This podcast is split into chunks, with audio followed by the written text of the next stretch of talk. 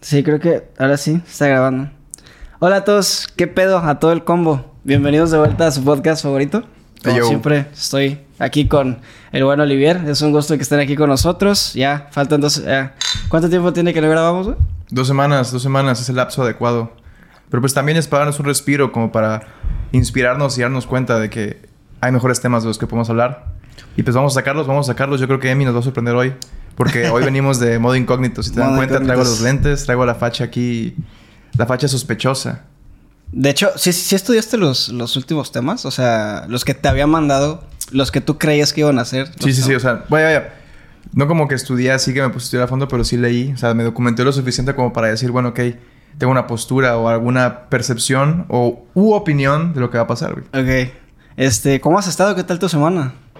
Pues fíjate que tranquila, estoy de vacaciones. Te decía la otra vez que estaba de vacaciones. Y pues ahorita me he dedicado a buscar chamba. Ando buscando empleo. Es difícil encontrar empleo hoy en día, ¿no? ¿De qué quieres trabajar? Pues, dime, dime, di qué vas a hacer. Pues mira, la neta, ahorita me gustaría trabajar en algo con lo que tenga que ver mi carrera. O sea, en el ámbito laboral en el que yo estoy. Y en donde pueda yo desempeñar lo que he aprendido en mi carrera, ¿no? Que es como que la producción audiovisual de, Claro. de cosas o, pues no sé, las relaciones públicas de alguna empresa o la publicidad. Eso está chido. Vaya, lo chido de comunicación, para la gente que no lo sabe, es que es una carrera muy versátil. O sea, definitivamente te dan una gama muy amplia de lugares donde tú te puedes desempeñar, porque tú puedes trabajar en un periódico, en un noticiero, puedes trabajar en una editorial, puedes trabajar en, no sé, o sea, en la radio, Claro. este, como actor de, te- de televisión, como guionista, o sea, es- ¿Sabes? Lo que, lo que sí yo le pondría como que un pero o una traba fue que, por ejemplo, el otro día salí, am, hace un par de meses, salí con una amiga.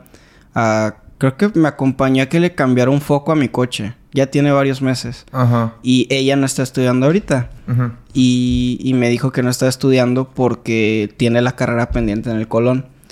Y le dije, oye, güey, ¿y si ya no cuentas con los recursos para, para Pagar la carrera. pagar la carrera, ¿por qué no te metes a una universidad pública y estudias en una universidad pública? Porque y, es un chorro. Y me dijo, eh, sí podría ser. Fíjate que yo pensé que iba a ser más complicado de lo que es ahorita que estoy estudiando, pero la verdad es que creo que sí se han aplicado en hacerlo lo más sencillo posible. Yo estudio los sábados y entre semana me dedico como a mis proyectos y todo eso. Y lo que sí me dijo es de que también tienes que ver mucho el plan de estudios que estás eligiendo, porque no solamente es elegir la carrera por el título. O sea, es elegir la carrera por el, el contenido que vas a ver a lo largo de la carrera. Pues sí, al final del día sí es el estudiante ¿sabes cuál, siempre. ¿sabes cuál fue el pedo? Que ella me dijo, es que la carrera que tú estás estudiando tiene un plan de estudios que es del 2004. Ajá. Y yo dije, no mames. Y no me puse a pensarlo. Y dije, sí podrías estudiar, sí podría hacer cosas relativas a la comunicación audiovisual. Como que tú estás estudiando comunicación y medios digitales. Yo estoy estudiando ciencias de la comunicación. Sí, sí, es Pero mi carrera está como más enfocada al periodismo, ¿sabes? Sí, al claro. periodismo como tal. Y sí A es muy útil hasta la fecha, pero es más redacción, más eh, noticieros, más reportaje, más radio. No, y ahorita tú estás estudiando una carrera que es mucho más aplicada a... Sí, a mí me enseñan ya, por contexto ejemplo, actual. A ser, loc- a, a ser locutor, a diseñar este publicidad y esas cosas, a saber cómo lo que piensa un cliente o cómo somos segmentarlos. También te enseñan esa parte del trato del cliente, pero sí, como dices, sí es verdad que sí te enseñan un poco más aplicado y no se quedan tanto en la teoría, sino que Sí, sí, se quedan más en lo práctico. Entonces, sí, sí, sí entiendo tu punto, ¿no? De que tal vez... Pero igual el Colón se está quedando un poco atrás, ¿no? Yo creo que en los planes de estudio no han renovado planes de estudio desde rato. Bueno, la verdad es que no, no lo he checado, no te voy a mentir. Yo estoy estudiando en la, en Ah, la UV. ¿En la UB? En la UV. Sí, me gusta mucho, la neta, los profesores son muy chidos. Y además creo que los profesores se aplican en algunos casos, o sea, en la universidad porque tienen muy buenas prestaciones. O sea, escuché, rumor, escuché que algunos profesores de la UV pueden ganar hasta 60 mil baros. Bueno, pues... No mames, qué ganas de ser profesor de la UV. Pues sí. Pero pues tú como estudiante sabes que también la vida de un profesor es medio estresante. Pero tienes que también... Y, y es que tienes que tener doctorado. O sea, hay algunos profesores que tienen doctorados para ser profesores de universidad. Y también, ajá, en la escuela pública sí, yo creo que sí han de ser más rigurosos con las, los requisitos que tienen para contratar a alguien. Cuando yo estaba en la UTLAB, sí había como que una diferencia muy grande entre el pago que le daban a los profesores que son este profesores de que nada más tienen una maestría a profesores que tienen doctorado. Si tú tenías nada más una maestría, te pagaban como 16 mil, 18 mil pesos. Hace... Nada más como dice. Es un muy buen salario, Sí, pero sí, sí es poquito. pero si, si tú ya tienes un doctorado, te pagan 60 mil bolas en la UTLAP. Ahora. Que es lo- pero lo que me impresiona es que está muy chido porque esto es una escuela de gobierno, no es una escuela de... Si la UDAP es privada. La UTLAP es privada. Y los dos nos salimos de la UTLAP. Eh, pues sí. No, Les daríamos quiero- un shout out No, a no quiero tocar ese tema, no quiero tocar ese tema. Les daríamos un shout out a la no, UTLAP, abajo, la, abajo la chinguen a su madre. Sí, o sea. no los estudiantes, la institución como tal. Sí, no, no. bueno, en su caso, en mi caso yo sí fui el pendejo, entonces yo no puedo criticarlos. Pero... A mí me corrieron, hijos de su madre. Güey, qué cabrón. ¿Sabes, ¿Sabes a quién extraño un montón, güey? A... A Rolo. A Rolo, tu perrito. A mi perro. Es que estaba viendo ahorita un... Yo tengo como que un... Bueno, es, es muy cierto que tú haces un... Creas un vínculo emocional muy importante con tus mascotas. Claro. Y estaba viendo ahorita que iba a ser el, el primer tema que íbamos a hablar. Bueno, yo, yo rescaté un perro de la calle para las personas que no saben. Es de mis, mis historias más chidas. Disfruto mucho estar con, El Rolo. con, con Rolo porque perro. es un perrazo. La neta, el vato juega fútbol eh, y va a la playa a nadar con nosotros. O sea, la neta es un, es un perro muy jarocho. Sí. Y, y, es bien alucin. O sea, Ajá, sí, luego y- también te desconoce. el vato no lo, no lo llevo mucho a, a cafés o lugares así porque pues hay cafés que son pet friendly. El pedo es que mi perro no es pet friendly. O sea, la neta sí se pone medio mamón. Sí, creo lo, el Rolo es medio... sangre pesada. Pero estaba viendo que un chavo en Cancún iba a hacer un vuelo. No recuerdo muy bien a dónde es el vuelo, pero es una noticia que rescaté, creo que de N o de Milenio. Y ah, te lo voy a leer. Dice: Démela, démela. Niegan vuelo a joven con un perro pitbull de apoyo emocional.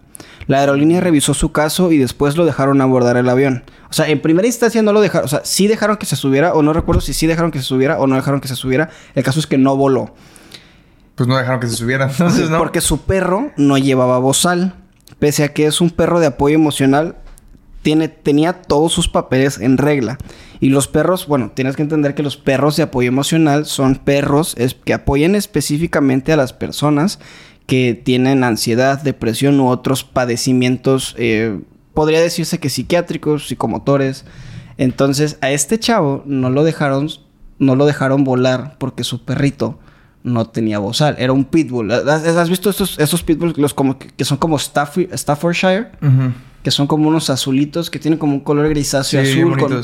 Bueno, es es un perro muy bonito. Y son muy dóciles. Los pitbulls son muy dóciles. Eh, un ranking en Canadá salía que los pitbulls habían ganado el segundo. No, no, no creo que en qué pendejo en Canadá están vetados esos perros, no pueden tener, no, no puedes tener pitbulls, pero un, un ranking, creo que era en Inglaterra o en un país europeo, si mal no recuerdo voy a buscar el dato, había ganado el perro, el pitbull como tal, la casta, porque los pitbulls no son una raza, raza los pitbulls son una, una casta. A los perros más dóciles en segundo lugar. El primero era el Golden Retriever, creo. Pero de adelante los perros Pues, son muy... antes se les conocía como perros niñera. Sí, en 1950 eran perros que se utilizaban para cuidar para cuidar niños como tal. ¿Tú qué opinas de eso, mi pequeño Oli? Pues te yo siento que hay un concepto muy erróneo sobre los pitbulls. O sea, hay un prejuicio ahí de parte de la sociedad porque los ve todos toscos, pero en realidad son perros que son muy nobles. Yo tengo un amigo que tiene un buen de pitbulls y la neta ninguno te hace nada. O sea, los ves todos grandote y así. Y, Es que son perros imponentes. o sea, imponen, pero es que yo creo que todo perro puede ser agresivo a la larga. Depende de la crianza que tú le des. O sea, y indiferentemente que sea un pitbull, todos, o sea, todos, cualquiera, hasta un chihuahua, puede ser agresivo si tú lo crías mal. O sea, porque al fin y al cabo tú le vas enseñando, tú lo vas este, demostrando qué es lo que tú como ser humano, pues, o, o como esta persona que pues no es un perro, o sea, que es, una- es un ser diferente a él, Claro. él lo percibe como ataque o como amenaza, entonces pues está cañón, obviamente va a ser agresivo hacia todas las personas. Obviamente la, la- la aerolínea checó el caso de este, este morrito, este chavo. Tendría nuestra edad, unos veintitantos años. Y pues ya le dijeron después que revis- revisaron el caso y le dijeron, ah, sí, sí, puedes volar. Porque de hecho el vato... Pues creo que, puede volar, o sea, es que es que había ido a Cancún, ¿sabes? Y creo y tengo entendido que su vuelo era de regreso. O sea, que el vato ya estaba allá.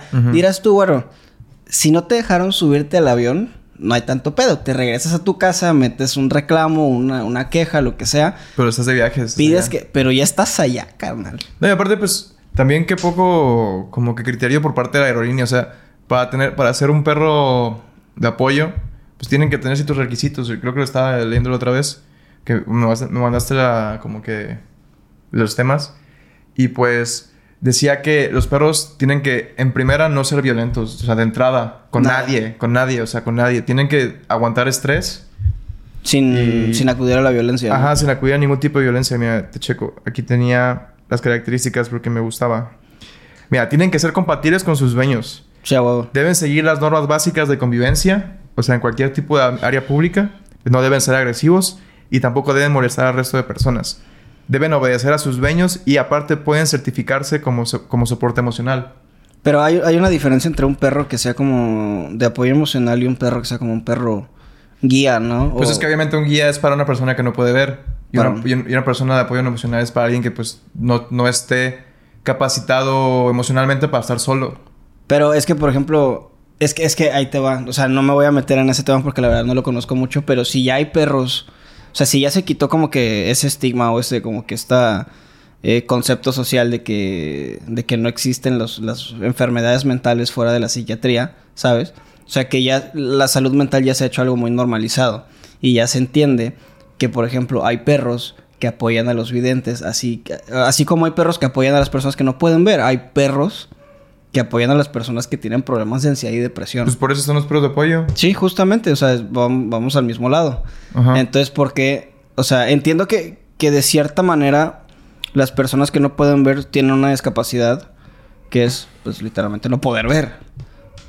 ¿Tú consideras que las, las enfermedades mentales como tal son enfermedades que sean eh, consideradas como discapacitantes? Pues sí, güey. O sea, porque... ¿Qué, qué es? O sea... Vámonos a... Vaya, yo no soy un genio de todo esto, ni soy el conocedor. Mi novia estudia psicología. Ya estoy bien pedo, güey. ¿Sabes quién sí me caga? no, no es cierto. y me ha explicado que... Pues sí se podría considerar porque... No solamente es como que tú te sientes así, sino que ya hay una falta de químicos en tu cerebro. Que es lo que te ca- causa que tú sientas estas cosas de depresión o que sientas de ansiedad, es porque no generas cierto químico o porque te hace falta generar esta cosa. Entonces, ya es un aspecto que sí tanto es fisiológico como, como psicológico, ¿sabes? Ok. Por eso está la diferencia entre psicología y psiquiatría, güey. Sí. O sea, la psiquiatría sí estudias medicina para estudiar eso. ¿Por qué? Es- Porque tienes que tener un conocimiento de qué medicamentos le das a la persona para poder complementar o balancear eso que le está faltando. Sí, es un problema eh, metabólico como tal. Porque. de- eh, No o sea, sabía si metabólico, es que pero- metabolismo también contempla. por- o sea, por ejemplo, tu sistema digestivo tiene un metabolismo. Tu sistema psicomotriz también tiene un metabolismo como tal. O sea, es un problema metabólico del cerebro. Pues ah, o sea, si quieres ponerlo así, sí. Yo no sé, o sea, no, no sé el término A mí, correcto. a mí fue lo que me dijo mi, mi, mi psiquiatra. Ah, pues Tienes un pedo metabólico. Le dije, pero güey, yo como bien. O sea. Sí, pero no dijo, solamente estúpido". eso. O sea, no solamente es de eso, güey. Y, y pues es lo que te digo, o sea, se ha, ha habido casos, o sea, vamos a sacar a un tema extremo, ¿no? Los asesinos seriales, hay, Sí. ha habido casos en que sí se han revisado su cerebro y sí les falta un, o tienen un, o tienen una alteración ahí, o tienen un golpe que no les pre- pre- permitía, este, no sé, sensibilizar o percibir, no sé. Por ejemplo, una hay, hay un, un libro que recomiendo bastante que es sobre el manejo de tus emociones que habla que es sobre lo escribió este cuate se llama el doctor Steve Peters.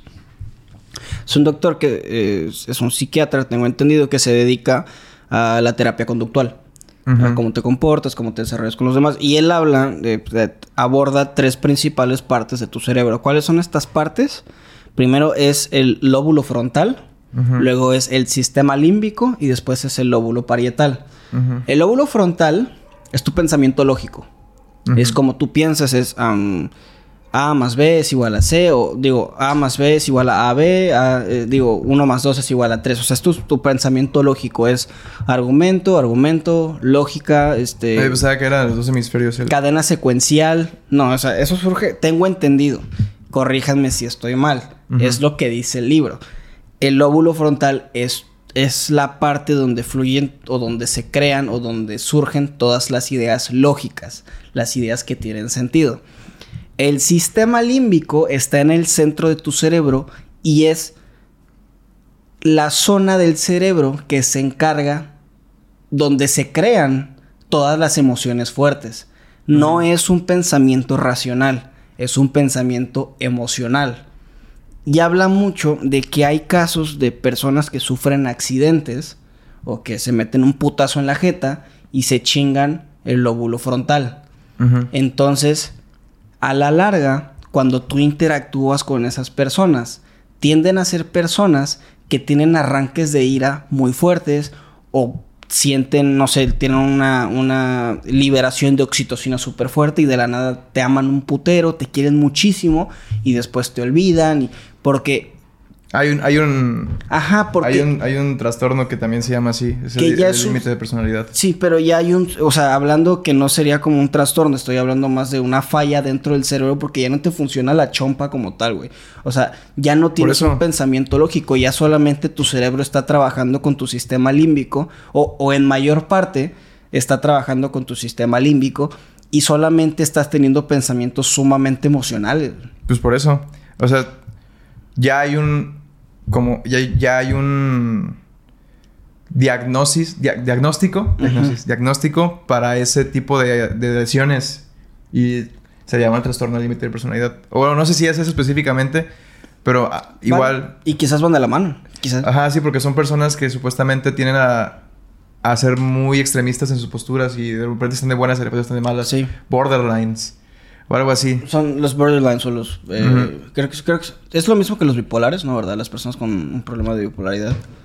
No sabría decirte. Sí, eh, por ejemplo, inclusive las personas que tienen eh, un síndrome o un problema mental o, psicopatológico que está derivado o que es parte de un problema psicopatológico de, de origen narcisista, son personas que tienden o tienden a tener muchísimos problemas en cómo entienden a las demás personas o sentir empatía por los demás. Pues sí, los sociópatas y todo eso también es lo mismo. Bueno, como que sí tienden a alienarse de la sociedad y no saben cómo interactuar con cualquier persona, como por ejemplo tú y yo, pues podemos decir así normal. Hola, ¿qué onda? ¿Cómo andas, no? Pero pues ellos no, ellos pueden ver una interacción de mil maneras diferentes que tú y... Por ejemplo, el, el caso de... O sea, a mí me gustó mucho cuando vi la serie de no, Dahmer. Dahmer está muy chida, güey. Es buena serie. Es una muy buena serie. O sea, sí es muy cruda, pero pues sí. Así era ese trip. ¿Cómo se llama ese vato? El Steve, no. Evan, Evan Peters. Evan Peters, actorazo. Sí, es muy buen actor. La verdad, tiene muy buen recorrido y siempre, en todas las que yo he visto, siempre se ha dedicado muy bien a, sus papeles. No, y además el desarrollo de personaje que le hace a, lo que es Jeffrey Dahmer. No lo... Ah, no, ojo, creo que hablé con esto... Hablé de esto en el podcast con... Carlos Carpizo, un saludo a Carlos Carpizo. Estábamos hablando sobre. Llegamos a tocar del, tema de Jeffrey Dahmer. No, lo justificamos para nada, porque pues no se pasó de, del, de lanza con lo que hizo. De verdad, lo que hizo fue una atrocidad. Sin embargo, la explicación que te hacen sobre el estilo de vida o la cronología de la vida de, Jeffrey Dahmer está muy cabrón. O sea, te das cuenta cómo hace un vínculo con su papá a través de disecar ardillas, por ejemplo. Es una, es una triada. Y después, uh, o sea, todos los problemas que sufre de que acoso, güey. De, es que... de, rechazo. Te da, por ejemplo, muchas de las veces que el vato, este, muchas de las veces intentó el vato hablar con su papá y decirle a su papá, oye, pa, es que tengo pensamientos bien raros. Y su papá en vez de decirle como, ah, eh, hijo, te escucho, y le decía, ah, todo esto es por por sexualidad. Por sexualidad. Ah, te voy a llevar a la universidad, güey. O sea, y como que nunca lo escuchaban, ¿sabes? Fíjate que es curioso porque la otra vez estaba leyendo igual y estaba viendo y decían que había una triada como para identificar. O sea, no se puede predecir que una persona va a ser un sociópata o un asesino serial, ¿no? Pero sí hay como que estos rasgos que tienden a compartir todos los asesinos seriales. Que son este de el disfrutar, disecar o matar animales. Pues el vato le metía aceite de... Aceite de como de motor a las... Ajá, o sea, el matar animales. La disecación de animales. Este... y también el... ¿Cómo se llama? Se me fue este nombre. Ah... disecar animales, matar animales. ¡Ah! Se me olvidó. Se me olvidó, bandita. Una disculpa. Ahorita, ahorita, yo, ahorita regresamos. No, pero la neta está... O sea, es un, es un problema bien, o sea, no muy grave, pero sí voy a decir que es como que bastante curioso porque hace, no sé, creo que esta generación sí empezó como que a poner más sobre la mesa el problema de la salud mental, ¿no? Antes era mucho, ¿te sientes mal? Güey, no te sientes mal, carnal. Ándale, ve a correr o léete un libro o este, o, o, o échale más ganas al trabajo, güey. Pues antes, antes O sea, desde hace un buen ya se tenía bien mal visto el, todo el trip de la persona que tenía como que estas disfunciones pues ya mentales. O sea, antes a las personas no se llamaban psicólogos, se llamaban alienistas. O sea, ah, porque- fue eso de la serie que me recomendaste. ¿no? Ajá. O sea, pero no solamente es serie, sino que es un, es un fact. sino- porque la gente, pues, pensaba que cuando las personas tenían esos varíos, pues alienizaban de la sociedad y pues decían, ya, a la goma, ya, déjenlo ahí apartado. Sí. Pocas gentes se interesaban en esto, en este aspecto mental de las personas y por qué se podían hacer realmente o por qué estaban pasando por eso. Claro. Y ya fueron que, nacieron los, los alienistas y ya después fueron dando más estudios sobre la mentalidad y de la psique. Y pues ya llegaron los psicólogos y los psiquiatras. Luego... Pero desde hace un buen, o sea, todas las personas pues eh, que tengan esas, esas situaciones se les ha visto súper mal. Aparte, o sea, vea tú a saber si las personas que decían que estaban poseídas pues no eran personas con esquizo- esquizofrenia. hace, o hace sea. poquito, güey, imagínate, o sea, probablemente es- te daría bastante risa que lo escuches, pero no te vayas muy lejos. Es este. Acaba de pasar la final de las chivas, No me digas eso, güey. de mis poderosas chivas contra el Tigres. Sí, ya se perdieron. loco. ¿Supiste que un vato mató a su tío, güey? Porque se calentó en una discusión. El vato agarró un cuchillo sobre que perdieron las chivas. O sea, después del partido, tuvo una discusión con su tío. Güey, pues el vato que estaba chillando enfrente de sus hijos. Sí, se calentaron las cosas, güey. Esto fue en Guadalajara. Pues me imaginaba. Se calentaron las cosas. Su tío era del Tigres. Cha. Tengo entendido que era del Tigres. El vato se envergó. Imagínate que le fuera... Ni siquiera Ahí le fuera al su Tigres. puta madre. Imagínate que ni siquiera le fuera al Tigres, güey. Mira, te lo voy a leer. Está bien chido. No, no está muy chido. No está bien chido para nada. El, el título, yo le puse el título. Se, se llama Pierden mis chivas, pierde mi familia.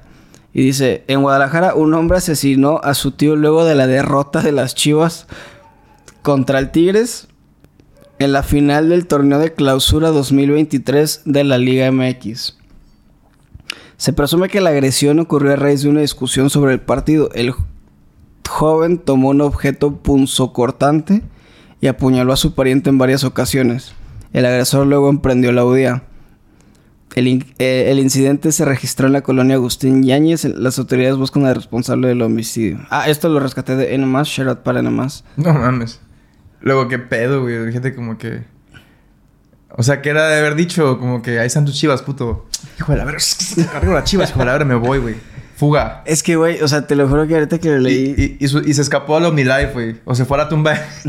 se fue a la tumba de Jorge Vergara a decir, señor... Güey, es que es una tragedia esto y te lo juro que no me quiero, o sea, tengo un humor yo muy crudo a veces y este tipo de cosas a veces México mágico. me pueden hacer reír porque por una cosa tan absurda como que tu equipo pierda, La gente mata. vas y matas a tu tío, güey. O sea, ¿cómo, cómo sería el escenario? O sea, ¿a ti, ¿a ti qué te tendrían que decir para que tú quieras matar a alguien? por No, tu pues equipo, nada, güey, yo no quiero ¿O qué matar a nadie. O, o- o qué tan fan tienes que ser tú de tu equipo para emputarte porque perdieron la final y ir a apuñalar a tu tío?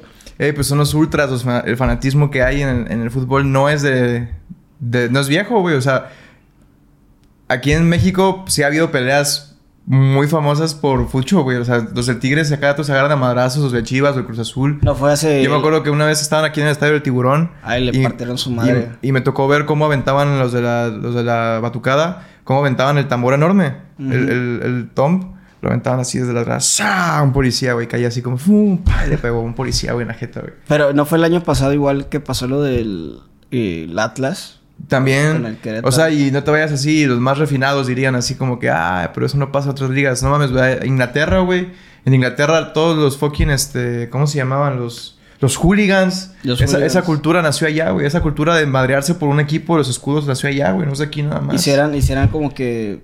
No, esos güeyes se reunían 100 vatos y decían, vamos a ir al, al otro pueblo de esos vatos y vamos a ir a madrearnos allá, güey. Y hacían batallas comunitarias. Y también moría gente, o también, o sea, se madreaban, se quedaban ahí facturados. Sí eran muy salvajes, ¿no? Sí, eran muy salvajes. Y es lo que hace el fanatismo, güey. El fanatismo en general nos Pero- lleva a hacer esas acciones, güey. Pero ¿crees que sería un problema que pudiera solucionar la directiva de algún equipo? ¿O Eh, eso ya es problema meramente de la porra? Pues es que, güey, ¿cómo vas a culpar al Chivas de que un fanático mató a su tío? Porque perdieron. O sea, no, no se me hace lógico culparlos, güey. No, yo no lo... Pero por ejemplo, en el caso de las campales, güey.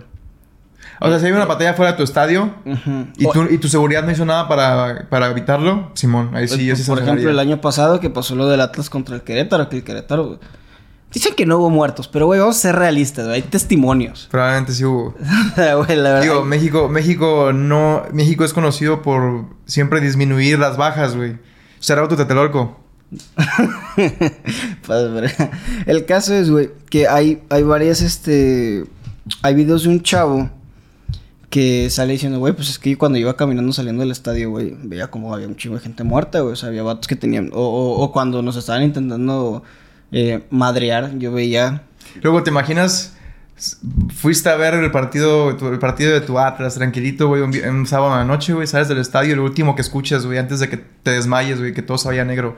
Arriba el Querétaro, güey. Arriba el que- No mames, loco, qué horrible debe ser morir o, sea, o, o de viva el Atlas, güey. Sakitin, de repente nada, así su machetazo aquí, güey. Güey, o sea, este. Este tipo de conductas, ¿tú crees? Bueno, yo creo que ya serían culpa de. Ahora sí, como que de. Pues es que, güey, la sociedad. del directivo. No, no, no, No, socialmente, güey. Porque la neta, el, ya no es la primera vez que pasaba en un estadio que se agarran a madrazos las barras y se ponen bien agresivas. Y creo que, por ejemplo, este tipo de casos, en algunos casos, güey, dentro del estadio y en las calles del estadio sí pudieron haber sido totalmente evitables. Sí, definitivamente, güey, pero pues. O sea, yo creo que la logística de un estadio está muy cabrona, güey. Porque no solamente manejas el flujo de personas, sino que también llevas el trip de los jugadores, de los camarógrafos, toda la prensa, los restaurantes que están ahí adentro, toda la comida que se vende, estacionamiento. O sea, sí tienes que tener un chingo de gente y no creo que. Tal vez, probablemente, probablemente no se den abasto de seguridad, güey. O sea, ¿cuántas veces no hemos visto que se meten a la cancha? Sí. O sea, gente se mete a la cancha, güey.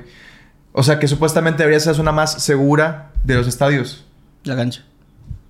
Porque están los jugadores. Bueno, y también los presidentes, ¿no? Donde están los Sí, presidentes, claro. Bueno, los presidentes regularmente están como que en su palquito. ¿no? Ajá. Y esa pero- zona, pues, es súper VIP y toda la madre. Sí, Y pero... ahí sí tienen guardias, no puedes acceder, güey. Sí, claro. Pero, o sea, eso es lo que voy. O sea, no creo que sea tan rigurosa la seguridad de los estadios como para decir, sí, vamos a frenar una batalla si se da aquí afuera, güey. Yo creo que sí debería haber una sanción en ese aspecto. Sí, ahí sí coincido contigo. Porque, pues, si tienes un chingo de seguridad, ¿por qué no enfocarla en que no haya una bronca afuera de tu estadio, güey? Aparte, mancha tu imagen como, como... Yo creo que sí mancha tu imagen como... como ¿Cómo se dice? Como... Pues como equipo, güey. Como, como organización. No, y todavía que la liga se vio más afectada en cuanto a, por ejemplo, cómo este las sanciones que le, que le presentaron a, a, por- a la porra del Querétaro, por ejemplo, que nada más por el resto de la temporada jugaron los partidos a la Puerta cerrada. a puertas cerradas. Está bien. Y por ejemplo, en el caso, o sea, y a mí se me hizo una mamada porque, por ejemplo, en el caso del Veracruz, nosotros somos jarochos, para las personas que nos estén viendo. En- a los tiburones... A los ex tiburones rojos de Veracruz. Van a regresar, pero ese no es el tema ahorita.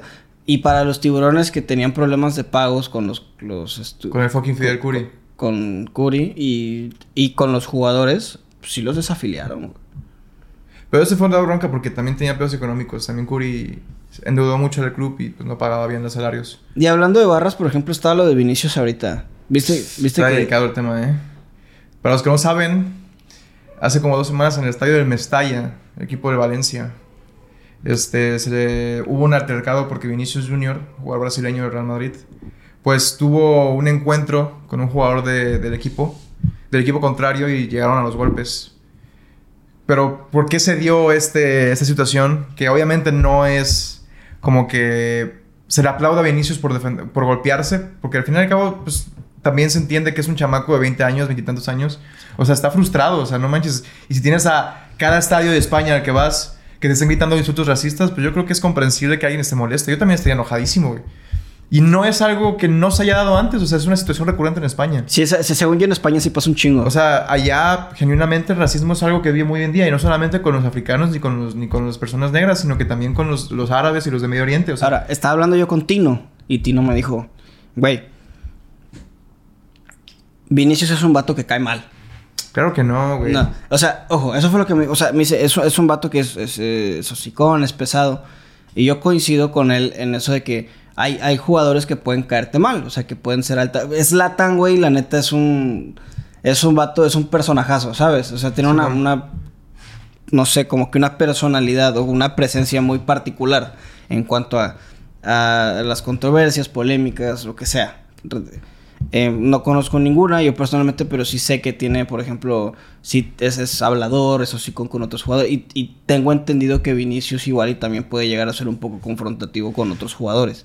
Sin embargo, descargo, descarto el hecho de que se merezca que le griten que es un mono. Pues mira, es que Yo no diría que es una persona, o sea, tan, tan abiertamente que es una persona que puede llegar a caer mal, porque pues al fin y al cabo, pues no lo conocemos, no hemos tratado. Sí. Hablando futbolísticamente de él como persona, me he dado cuenta que pues es una persona, es un jugador que encara. Y digo, ¿sabes de qué perfil lo veo? Lo veo como perfil de Neymar, lo veo como el perfil de Robinho, lo, hasta podría verlo como Ronaldinho, güey. O sea, no comparándolo jugando, sino en la forma de ser, porque se ve que son gente que disfruta jugar. Sí. La neta. Este. Obviamente todos los rivales se calientan de que te los burles, güey. Ese vato es muy fintero. O sea, ese vato le gusta hacer muchas fintas. Yo jamás he visto que como que se ponga a decir cosas así. Pero sí hace señas de que vamos ganando 2-0, güey. Sí. O se pone a, a tirar el paso. Pero pues, güey... Todo la- toda la prensa española se pone a decirle de que qué pesado porque baile. Loco, ¿quién, ¿quién no ha bailado, güey? O sea, Ronaldinho no tiraba su paso de samba también. O sea... Eh, o sea, Ferdinand en su momento bailó. O sea, ha, ha habido varios jugadores que tiran sus pasos y no tienen ningún problema. güey. O sea, yo veo injusto que digan que ya es una persona o un jugador que ya ofende o que busca encarar o que busca burlarse de los demás, nada más porque él juega el fútbol a su manera, güey. Ajá. Lamentablemente es un jugador muy bueno, güey. Pero no crees que, de- por ejemplo, en- se presenta mucho en el caso de que eh, la FIFA, como tal, en cada mundial nos sanciona a nosotros.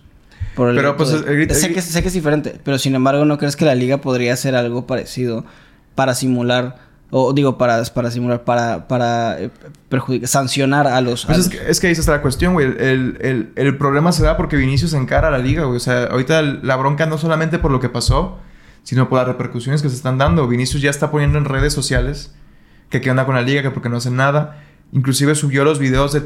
Subió videos de todo lo que le han dicho en todos los estadios, güey. O sea, pruebas hay De que racismo hay en todos lados.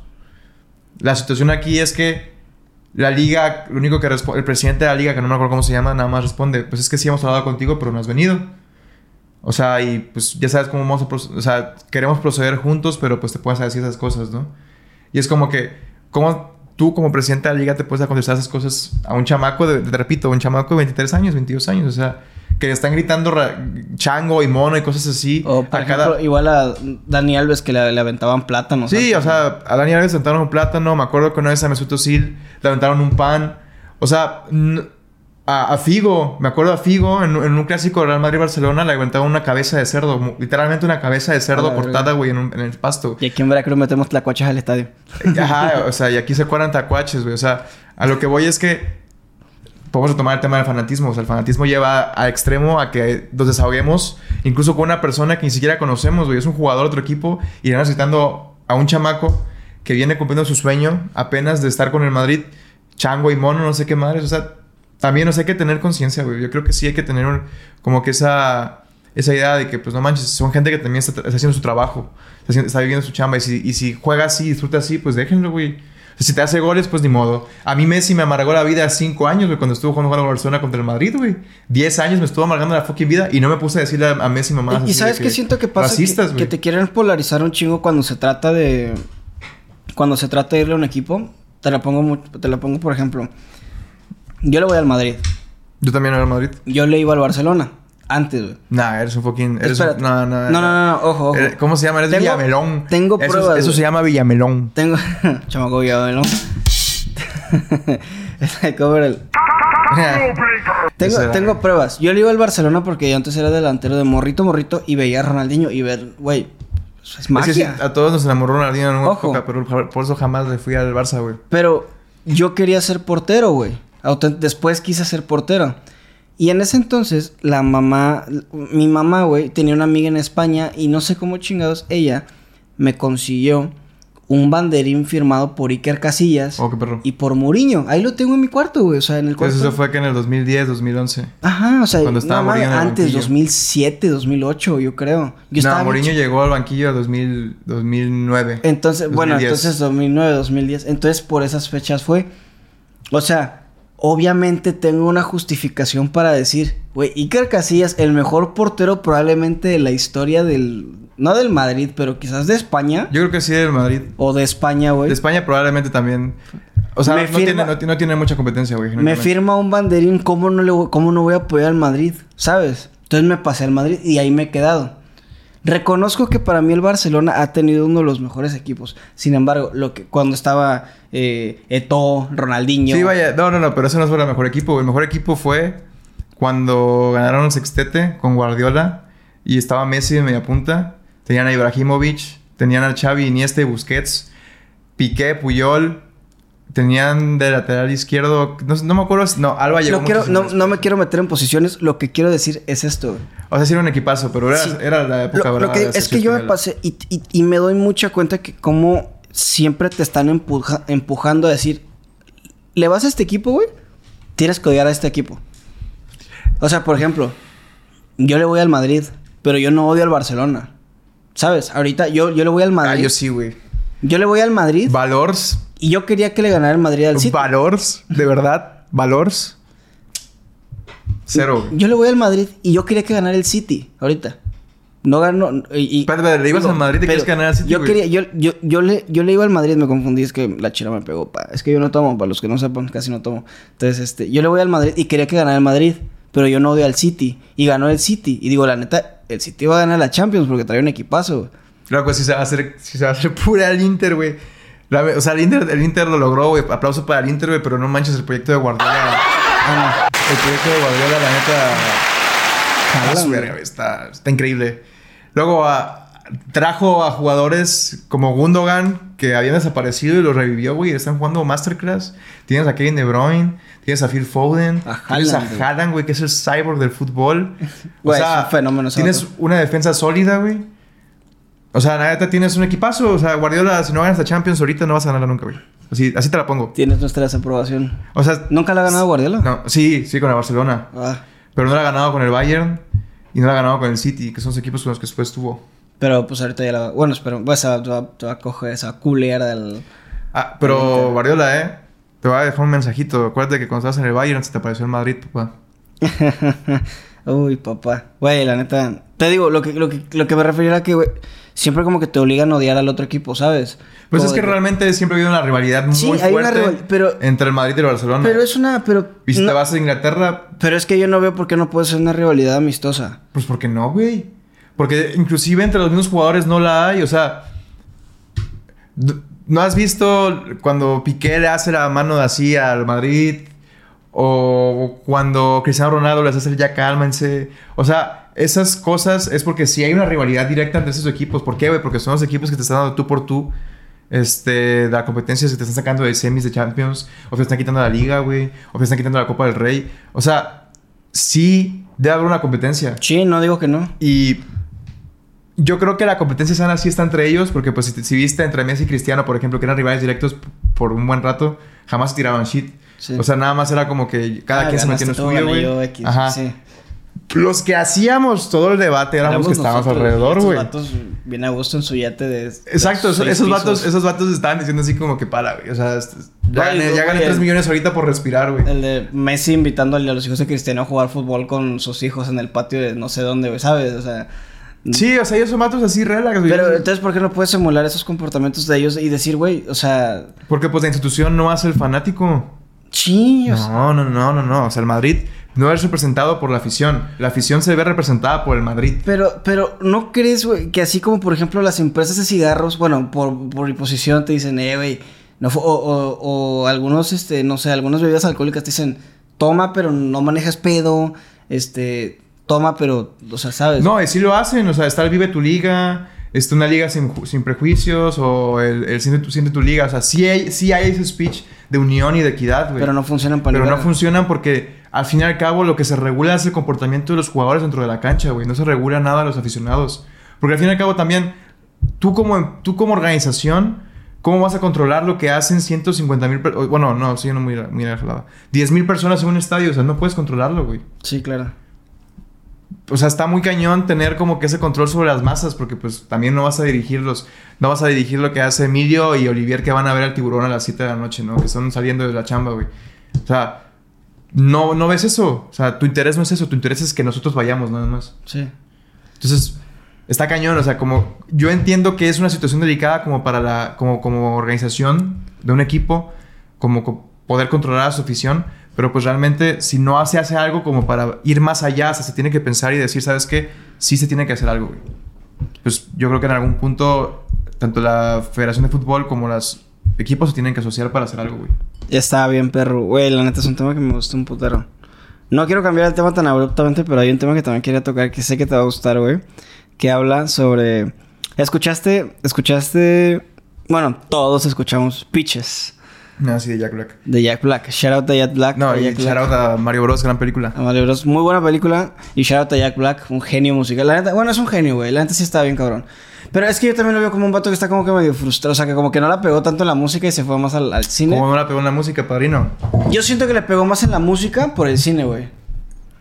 O sea, es que eh, Tenacious D es un proyecto que tiene hace un buen, pero Tenacious D nació siendo como una comedia, güey. O sea, realmente toda la música que sacaron fue para la película. Ok. Y a partir de esa película fue que se comenzó a comercializar la, la música de, D. The Pick of Destiny. De eh, Kings of Rock, Reyes del Rock, ¿no? No, no, no, no. no. ¿Esa es otra?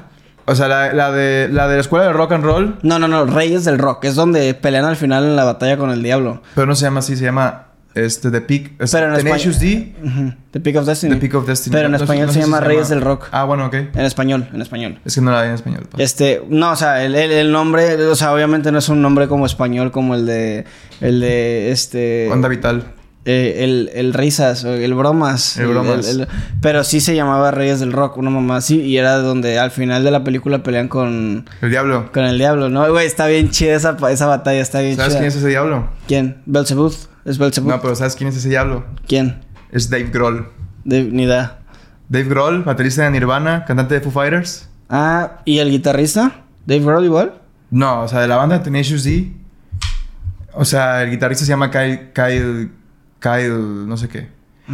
Ellos dos son compas. O sea, Bueno. ellos dos son Tenacious D. Pero que Dave Grohl es el que hizo el diablo, pues. O sea, actuó el diablo, pues. Bueno, Jack Black tenía una, una carrera bastante normal últimamente, porque seamos realistas, no, o sea, fuera de Tenacious D, güey, yo no había escuchado de nuevo de Jack Black, o sea, sí lo veíamos en películas y sabíamos quién es Jack Black porque pues estuvo, ¿qué, en, en qué películas estuvo? Estuvo en, en Shrek también, ¿no? Tengo entendido. No, sí. O sea, las últimas que salió No. salió en una película que se llamaba Goosebumps o algo así, que era como un escritor.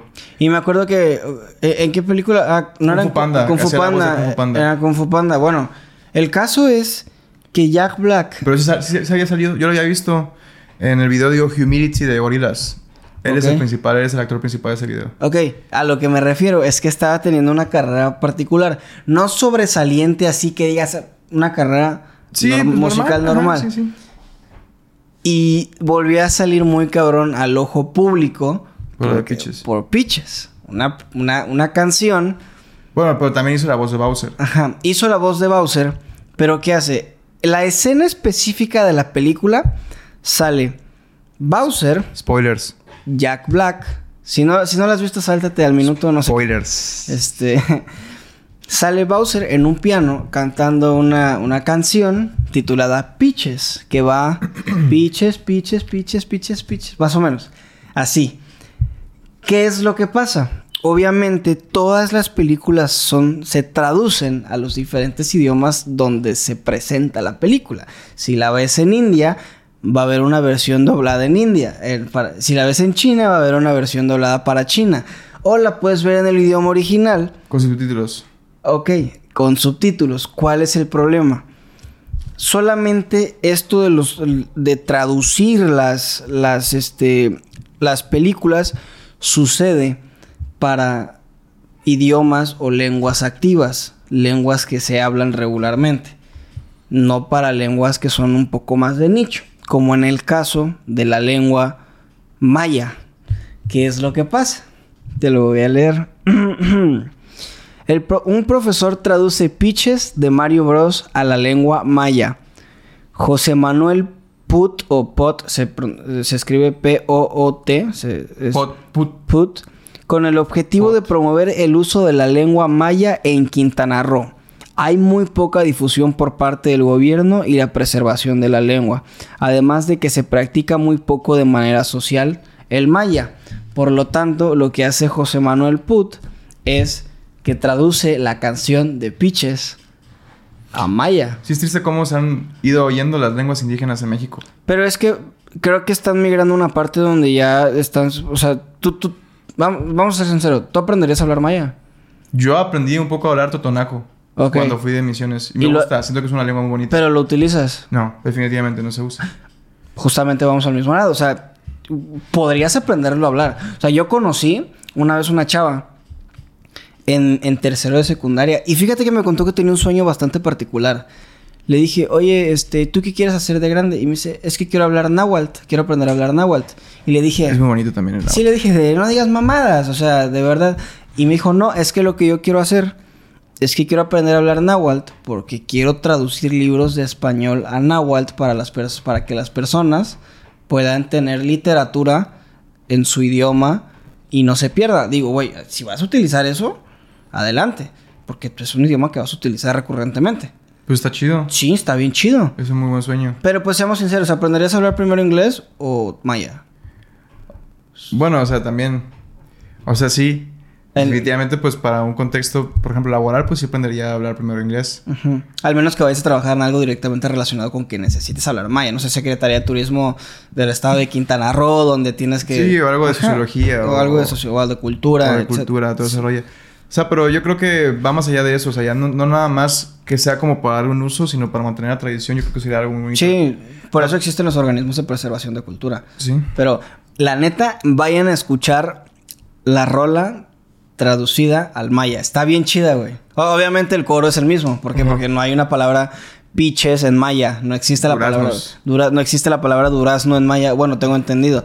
El No, sí caso... va a existir, pero no, va- no va a coincidir. con Pero no va a coincidir, ¿no? ¿Cómo, ¿Cómo se diría durazno? Bueno, el caso es que el vato en el Ah, coro dice... buscar. Piches, piches, piches. Empieza a decir eso, pero toda la letra en sí está en maya. Y el vato la canta. Y dice que lo que quiere hacer es fomentar el uso de la, de la lengua. Y se me hace que está, está bastante chido. A ver, ¿dónde está? Nance. Eh, No sería Nance, Nance, Nance, Nance, Nance. Sí, está re raro, güey. Nance estaría muy raro. Por eso digo, está bien verga, güey. Muy, muy chido. Pues neta, qué bueno que shout out para ese profesor. O sea, debemos mantener las lenguas vivas porque pues al fin y al cabo son los vestigios de la poca cultura que, que se nos dejó con el paso de los años después de la conquista española. Y después, el último tema, que es con el que me gustaría concluir, es que... No sé si habías visto que por 52 mil baros te puedes comprar una camioneta nueva eléctrica de China. No, güey. No. Bueno, eh, a- en el, ma- en el precio del mayoreo están... Este... Pero a ver, espera, espera, espera. ¿Cómo, cómo camioneta china? O sea, no es hindú, no, no es una que es como chiquitita. No. Sí, pero es China. Te metes en Alibaba, las compras en 2000 o 1800, no, no, qué pendejo, como 2600, 2400 dólares al tipo de cambio ahorita, que son 48 mil pesos en mayoreo. 2000 400, 2000. son 48 mil pesos ahorita. 48 mil. Si las compras al menos, o sea, nada más quieres comprar una para tu uso personal, te cuestan como 52 mil, de 50 qué tamaño son? Güey, es un cubito del tamaño de esta mesa, Que viene con un ventiladorcito, ¿no? creo. Y radio pequeña, sí, ya vi. Y cinco puertas. Cinco puertas. Cinco puertas. Pero es un motor de moto, ¿no? No, no, es un motor, es un motor eléctrico. Yo ya he visto unas que eran de India, que eran como igual motor de moto. ¿Tú comprarías una, una camioneta como esas ahorita? Ah, no, pues ya tengo un coche, tengo un Volkswagen Vento. Pero en caso de que no tuvieras... Yo confío en la carrocería alemana. Yo igual, o sea, yo también tengo un Jetta, pero en caso de que no tuvieras esa feria, ¿contemplarías comprar una camioneta china de 50 mil varos? Si ya es por necesidad, sí. ¿Cuánto crees que dura una camioneta china? O sea, realmente... Es que, por ejemplo... O sea, yo creo que madra- al primer madrazo se va a la verga. Y yo, sí, o sea, yo creo que de entrada ni siquiera la puedes asegurar. y no tiene garantía. en nada. Ajá, yo creo que entrar ni siquiera la puedes asegurar. ah, como que para, o sea, la podrías asegurar quizás. Mira, me la para- compraría para estar dentro de, de algún lugar. O sea, como para... De que estuviera en mi finca o algo así. No tengo finca, ¿no? Pero pues... Si tuviera una finca... Si tuviera una finca o algo así... Ahí tendría la camioneta para nada. ahí, como en vez de carrito de golf. Güey, y lo más perro es que cabe en todos lados. Es un puto smart. Es como un smart. Güey, ¿cómo? Pero no cabes tú. O sea, sí puede caber todos lados, pero ¿cómo van a caber cuatro personas en ese lugar? Güey, tienes que caber. Por algo tienes cinco puertas. O sea, Bueno, es que los chinos son flacos, pa. sí. Pero si te vas a Estados Unidos y le intentas vender, ahí va a haber pedo. Porque nomás Sí, caben ahí nada más va a ser dos personas. Es un duplex. Cinco rancheros, tres rancheros con armas. No lo, oh, no lo dijo. Sí, sí lo dije. Güey, está. está- la neta, yo no pensé, o sea, comprarla Mm, mm, creo que nada más podrías asegurarla a... Como comprar un seguro a, terce- a terceros. O sea, como si llegas a chocar a alguien para que la persona esté asegurada. Quizás tú no. Claro, pero para que el otro coche sí. Si, si le pegas un Pues yo Lamborghini... creo que sea lo mejor, güey, pero pues tu coche va a valer madre, güey. Sí, Yo creo tu que carro. El primer golpe no sales. No, pero sí tiene que haber alguien que te la asegura. ¿Quién? Güey, si hay... Alguien lo va a hacer a huevo. Pues sí, la neta, con tal de sacar varo, güey. Con tal de Sí, sacar varo. pues es una- Con dinero va a ir el perro. Hay una oportunidad de mercado ahí abierta. Yo creo que sí, sí definitivamente debería de haber alguien que fuera a sacar eso. O sea, a sacarle beneficio. Sí, alguien debería dedicarse a sacar seguros de autos chinos eléctricos. De nada por la idea. De nada. Son dos mil pesos. Le paso la cuenta después. Sí, eh, somos asesores creativos ahora. ¿Qué pedo, güey? Creo que ya no. Creo que ya no tengo más. Y vamos a hablar de lo de... eh, los conciertos neonazis. Pero, güey, eso ya está... Long story short, un vato de... Este... Hay una... un- hay- ha, ha habido bandas de ideología de los partidos nacionales socialistas. Básicamente son partidos nazis. Eh, Fascistas, ¿no? Son partidos fascistas. Y lo que hacen estos vatos... Es una, una, una banda de Grecia. Sí, que- trajeron, trajeron una banda de Grecia para hacer conciertos así clandestinos. Ah, y alaban al holocausto nazi. O sea, esos vatos están bien locos, güey. Están se pasan de verga. Y, y de hecho, obviamente, hubo varios colectivos como antifascistas y, y ultraderechistas que intentaron impedir el que se diera el concierto. Pero Ah, loco, me- esto me, me recuerda a los cuando fue los hemos contra los punquetos en, en Veracruz. no, en, el- CDMX. en CDMX. El metro de CDMX que después llegaron los Hare Krishna. Pero, o sea, ¿no crees que aludiría, o sea, como que haría- habría mucho pedo si, por ejemplo, lo prohibieran por algo, algún tema de libertad de expresión o algo así? Pero güey, es que también qué estás profesando, loco. Sí, neta, eso claro. sí, yo creo que sí no. Sí, no. se güey. debe- no, por se ejemplo, debe. o sea, eso sí yo creo que sí se debe de censurar. Sí, definitivamente, porque pues son ya partidos mal vistos. Definitivamente que no, no... Y aparte tienen pensamientos que sí son muy extremistas de, en, en cuestión de cómo... Cómo segmentar a la sociedad. Entonces no, no creo que nos, nos haga falta eso. No, y es que fíjate que estaba viendo, estaba leyendo un, o, o no me acuerdo, estaba viendo un este, un libro y se daba cuenta que entre los blancos habría inclusive diferentes tipos de blancos. Entonces, inclusive si Alemania hubiera ganado la Segunda Guerra Mundial y se hubiera hecho como que un split, Sí, se, iba- iban a ir, quedara- a- se, van a- se iban a ir en quién, iba- Eh, quién iba a ser el más puro de los entre ellos, o sea, quién es el más puro, entonces es como que realmente nunca iban a llegar como que a un acuerdo en común de decir, ok, ya entre nosotros estamos bien, porque después de la nada iban a voltear a, a ver al vecino y iban a decir, ah, pues ese, ese vato tiene un lunar aquí, güey, ese lunar. Sí, están bien idiotas. Hay que aprender a entender que el, el ser humano no puede ser perfecto. Pero no es lo mismo con los tatuajes, por ejemplo, eh, decían, el otro día estaba viendo, hay un, hay un vato en TikTok que es un licenciado, el que le hace una pregunta, licenciado, es un abogado. Es un abogado, yo puedo hacer este, me pueden prohibir la entrada a la escuela eh, si tengo tatuajes. Y el vato te hace como, No. no. Sí, ya lo viste. Y pongan atención. Y el vato te dice que no te pueden, que no puede haber ninguna norma interna eh, que esté por encima de la Constitución mexicana, ¿no? Y lo que te dice, eh, dice que lo único que sí podrían hacer es pro- prohibirte el acceso si tus tatuajes promovieran el discurso de odio.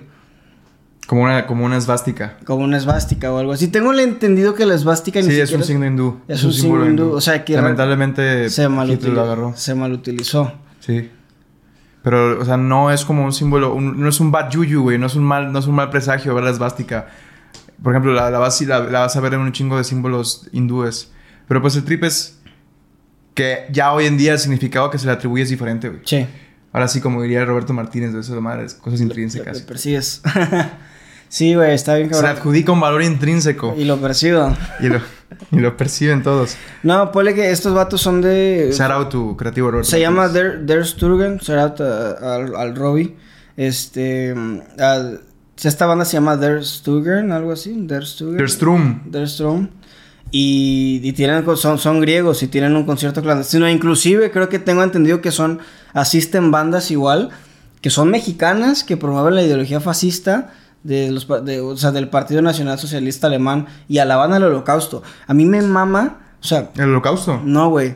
Me mama el tema de la... No, pendejo. Me gusta mucho el tema de la Segunda Guerra Mundial. O sea, como historia. Como historia, el tema de la Segunda Guerra Mundial. Se me hace un... Hay, inclusive en Ciudad de México hay un museo que se llama el Museo de la, de la Memoria y la Tolerancia. En Washington también hay uno que se llama... Es el Museo del Holocausto. Está muy chido. Está y muy está... fuerte. eh, el, de el de la Memoria y la Tolerancia es del Holocausto, justamente. O sea, si vas al museo, de la memoria y la tolerancia en Ciudad de México, hay un vagón traído desde ¿De Europa. Auschwitz, ¿De Auschwitz o qué? Traído donde transportaban judíos y puedes pasar por en medio del vagón. No tocas el vagón, pero le, co- le construyen un puente Ah, que pues- va de puerta a puerta. Y, y tú puedes, y güey, se siente una. Sí, o sea, está muy cabrón. Está bien no, cabrón. No cabía en la gente. o sea, que- ahora, no creo, no, creo- no creo en esas mamadas, la neta, de que, ah, la verga, sientes las energías acá, pero sí, o sea, no, sí. pero no es lo mismo. Pero sí entras y, y logras, o sea, ver, te pones a pensar, no mames, aquí adentro hubo un chingo de sufrimiento, gente parada siete días cagándose encima. Porque no podían, o sea, y, y cuando llegaban y abrían la puerta, se desplomaban siete vatos muertos. güey. Yo, yo tengo Entonces- un compa que fue allá, se llama Carlos Mo, ah, shout out a Mo. Fue a Alemania y, y él fue ahí a esas ciudades de Auschwitz y de Colonia, Colonia así. Y dice que ahí sí se siente. Es que, güey, o sea, tanta muerte hubo ahí. Yo creo que si llegas, te paras ahí y sí sientes pesado el aire. Sí, claro. Yo te digo, yo fui al de Washington, que es una memorial igual de- del holocausto, y ahí hay sobrevivientes judíos, güey, o sea, que tienen todavía el tatuaje de los números. O sea, y... y ¿Cuántos años han de tener, güey? sí son mi gente grande, güey. No mames. Pero es que, güey, también tienes que tener en cuenta que y había chamacos, o sea, había niños. O sea, se llevaban niños judíos para allá, güey, sobrevivieron algunos. Sí, claro. O sea, sí, y, y a ellos los, los, los tatuaban y los trataban igual, güey. O sea, no es que los pusieran a trabajar, Sí. Acuérdate que está esta película La vida es bella, que siento que es un muy buen... Como que te demuestra... No te demuestra todo así a exactitud, porque la neta el trato era un humano, o sea, era Sí, inhumano. güey, ni siquiera, ni siquiera se vayan a las películas, vayan a la literatura. O sea, pónganse a leer experiencias de vida de los morros o de las personas que vivieron durante el holocausto. Hay, y hay- es... hay un libro muy bonito que se llama Un saco de canicas, te lo recomiendo y se lo recomiendo a todo el mundo, que es de, de Joseph Joffo, se llama. Eh, eh, y es como que esta perspectiva de este niño que se sale de su casa en Francia porque comienza la ocupación nazi en Francia Ujú. y tiene que cruzar toda Alemania, tiene que cruzar toda la tiene que cruzar toda Francia, Italia y parte de, de Alemania para poder llegar a la zona libre, güey. Ah, huevo. Y es una historia vista desde un niño de 10 años y de 12 años porque eran dos hermanos, güey. Sí. Y está muy fuerte, güey, porque pues la neta el vato cruzaba, llegó a cruzar gente por la frontera de Alemania Este y Alemania Oeste. Sí. O sea, estuvo en Italia, conoció las... estuvo en las oficinas de la SS, güey. O sea, estuvo a punto de que lo cacharan de que fuera judío, güey. O sea, está muy cabrón. O sea, el, video- el, el libro está muy fuerte, güey, pero es muy real porque te cuenta vivencias reales de una persona que literalmente estuvo en el escape, güey, ¿no? Y tú te das cuenta de que dices, no mames, o sea, qué fuerte tú como niño tener que dejar esa infancia atrás. güey. Yo leí a- La neta, el libro como tal no me gustó. No te voy a mentir, pero reconozco que la historia de la señora está bien ojete. O sea, se llama La bailarina de Auschwitz, Mm. de Edith Egger, se llama. Eh, básicamente, ella vivía, creo que en la zona de Bielorrusia, Austria, si mal no recuerdo, Hun- Hungría, no recuerdo, por esa zona de los países de, de Europa del Este. Y empieza el, el- el- el conflicto bélico entre Alemania y la Unión Soviética, o lo que es la Unión Soviética, y ella la meten al campo de concentración. Ya, que la, ya, ya que la meten al campo de concentración, eh, la primera noche queman a su mamá. Obviamente la mandan a... ¿Ves, que, ves que la, la línea de selección de que es... eh, los que van a la izquierda son las personas que se van a... No les, les dicen que van a tomar un baño, pero los dicen que se cuelan y los meten en la cámara de gas. Y los que van a la derecha este, son, los, son los que los van a poner a trabajar en, en, en, pues, en trabajos forzados, ¿no? Entonces ponle que llega ella y empieza a contar mucho de cómo había un vato que era el doctor Mendeley que abusaba de ella sexualmente y que eh, la historia no solamente habla de cómo ella está en el holocausto, sino más que más bien habla de cómo que fue su transición y que inclusive in- después de salir del después de salir del este del confinamiento, no del confinamiento, de, de Auschwitz, de ser, de ser prisionera de Auschwitz, se, se siguió sintiendo sumamente, se siguió sintiendo presa. Porque sea que, puta, todos los trastornos psiquiátricos, que, psicológicos que desarrollas. Güey, pues traumas. Sí, PTSD, todos los traumas. Eh, la gente que salió, los, los estadounidenses cuando llegaron a ver los campos de concentración. No, no, los británicos, cuando llegaron a los campos de concentración y los rusos, güey, parecían zombies. La gente era. Sí, no, y la, y la morra dice que estuvo a punto de morir, pero porque la encontraron a ella eh, inmóvil en, en una pila de cuerpos muertos y ella estaba así como, así echada y que un vato vio como ella parpadeó. O sea, o sea, imagínate la suerte. Que estás así, ya no te puedes mover, sabes que te vas a morir. Y un vato que está, un soldado americano que está al lado de ti pasa y ve como parpadeas. Y ya dice, está vivo. Dice, está vivo y te llevan. O sea, por eso sobrevivió. Y este. Y después empieza a hablar ella de cómo va toda su transición. De que a pesar de que ya salió, se empieza a recuperar.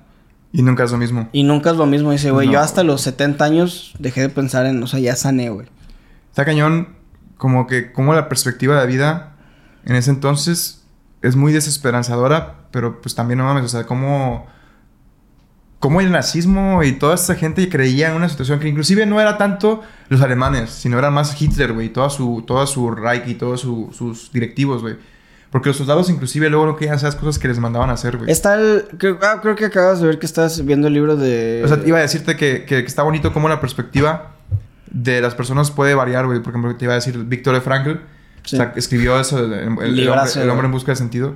O sea, y, y tú dices, no mames, o sea, cómo el humano puede, incluso en, las- en los tiempos de más adversidad y inclusive en situaciones más complejas y difíciles, puede crear esta perspectiva tan bella de la vida, güey. ¿Sabes? O sea, No, está, ese libro, al Chile, vamos a pasar los weekly musts, pero ese, ese, ese, ese libro yo creo que sí lo recomendaría.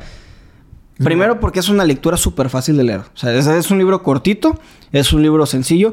Y lo que hace es que Víctor Frank es un, un psicólogo psiquiatra que estuvo en los campos de concentración. que estuvo en los campos de concentración, le rompen su investigación y lo que se dedica a hacer es, mediante todos sus medios posibles, intentar documentar todos los cambios psicológicos dentro de los pacientes o dentro de los, de los reclusos de los campos de concentración y se da cuenta algo muy importante. Es, fue, fue creo que mi, mi frase favorita. Dice, el mundo se divide en dos personas, güey. En las personas buenas y las personas malas. Dice, ¿por qué? Porque dentro de los, dentro de los campos de concentración habían los capos. Y los capos eran prisioneros judíos que te hacían la vida imposible. Eran los que te vergueaban, los que te rompían tu madre, los que te quitaban la comida, los que, los que te hacían la vida imposible. Y, y dice, y había inclusive soldados alemanes que te dan de comer y Sí. te trataban bien. Me dice, entonces realmente él, él quitó la hipótesis del, del decir, güey, es que los alemanes son malos, los judíos que somos... No, se- para Hay nada. personas, sea, son buenas y hay personas malas. Ese va a ser mi weekly most de la semana. Lean El hombre en busca del sentido de, Víctor Frank. Muy, muy, muy buen libro. Este, yo, Weekly Most, la verdad, a mí me gusta mucho ver cine. Y, si hay una saga que he seguido, no, no por su calidad, sino por el cariño que le tengo, Rápido y Furiosos. La verdad, yo sí recomiendo que vean la última. Es un cliffhanger, se los voy a dejar así. Es, es como una, es una pre para lo que sigue de las, de las últimas películas que hay. Pero es que la verdad, a mí me resulta increíble cómo la gente todavía puede sacar más fumadas y quedan. O sea, obviamente tú te quedas en el cine y dices, ¿qué? ¿Qué rayos acaba de pasar?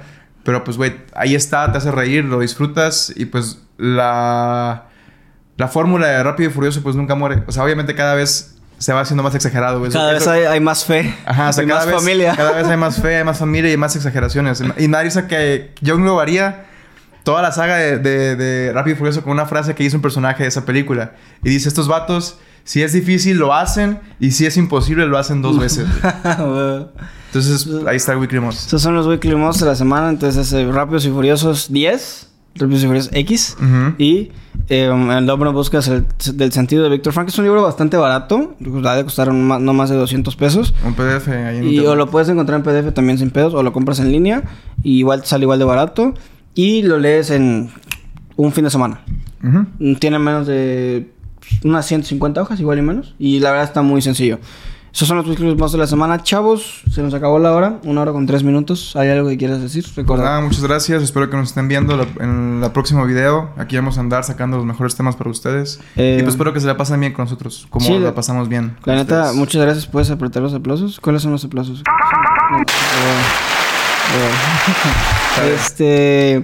Recordatorios, pues ahorita nada más eh, habíamos sacado eh, episodios cada dos semanas. Vamos a intentar que sea cada semana. Vamos a intentar darle un poquito más de dinamismo para que también estén un poco más entretenidos ustedes y no este y no se pierdan tanto de los temas y también para que no Nos extrañan. no nos extrañen y para que no nos perdamos de temas chidos, porque inclusive como sacamos hace, hubo, hubo temas muy buenos la semana pasada, o hace dos semanas que ya no hablamos y tuvimos que cambiar varias cosas de la escaleta, entonces sí se perdieron varias opiniones nuestras sobre algunos temas que teníamos, y, eh, en los que vaya que teníamos algo que decir, Eh, pero pues bueno, entonces a ver si nos vemos, si Dios, Dios mediante, nos vemos el próximo, el próximo viernes. Y si tienen algún tema que les gustaría que investigáramos o compartir, compartemos con ustedes, pues ahí déjenlo en los En comentarios. los comments. Sale pues, chavos, les mando un besote, Un abrazo. los queremos un chingo.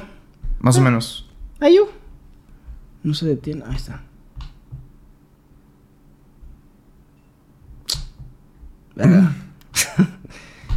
¡Ah! Sigue corriendo, güey. Espérate. No, páralo, Emilio. No mames.